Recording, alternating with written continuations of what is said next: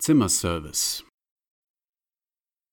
Es klopft an der Türe. Iris kommt gerade aus der Dusche, spannt sich ein Handtuch um. Mist, wer ist denn das jetzt? Sie zieht eine Spur von Tropfnässe hinter sich her. Wieder klopft es. Normalerweise wäre zu erwarten, dass der Zimmerservice Zimmerservice ruft. Eigentlich gibt es keinen Grund, warum ich da jetzt hingehen sollte, denkt sich Iris. Ich bin hier in meinem Hotelzimmer und ich bezahle dafür. Ich habe somit das Recht, ungestört zu bleiben. Sie geht an ihren Medikamentenschrank und nimmt sich ein Fläschchen Lifespan Prolonger heraus. Doch das Fläschchen lässt sich nicht richtig öffnen. Es klopft zum dritten Mal. Immer noch ruft niemand Zimmerservice. Sehr ungewöhnlich, beunruhigend aber ich habe keinerlei Geräusche gemacht, die gehen gleich wieder. Sie nimmt sich ein scharfes japanisches Tanto vom Abtropfgitter, vorhin hatte sie damit noch Schweineländchen geschnitten, mmm, lecker Schweineländchen, und versucht damit das Fläschchen zu öffnen. Doch das Ding sitzt bombenfest. Lifespan Prolonger sind ganz einfache homöopathische Pillen, die das Immunsystem stärken sollen. Sie enthalten große Mengen potenzierten Teriax.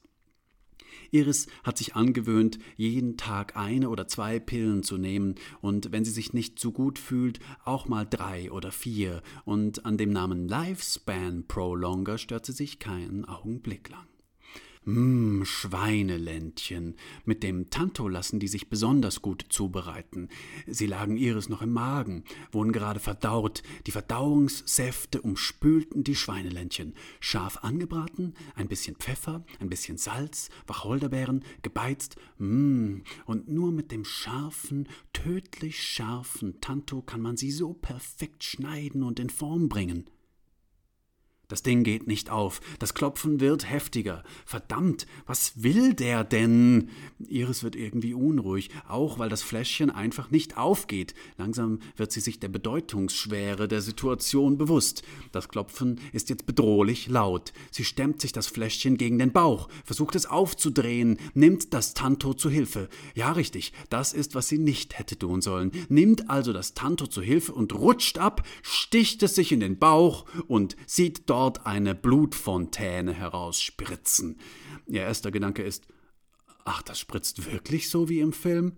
Sie könnte jetzt den Ernst der Lage erkennen, ein Tuch nehmen und es auf ihre Wunde pressen, aber sie weiß instinktiv, dass sie die Pillen öffnen muss. Nur die Pillen können sie jetzt noch retten. Also zieht sie das blutverschmierte Tanto unter Schmerzen wieder heraus, die Fontäne schwillt an und stochert damit weiter an dem Fläschchen herum, doch sie macht damit nur das Gewinde kaputt.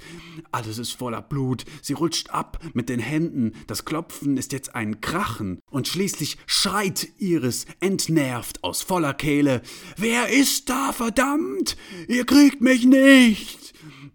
Der livrierte Mann, der vor der Tür steht, hört auf zu klopfen, sagt ruhig Zimmerservice?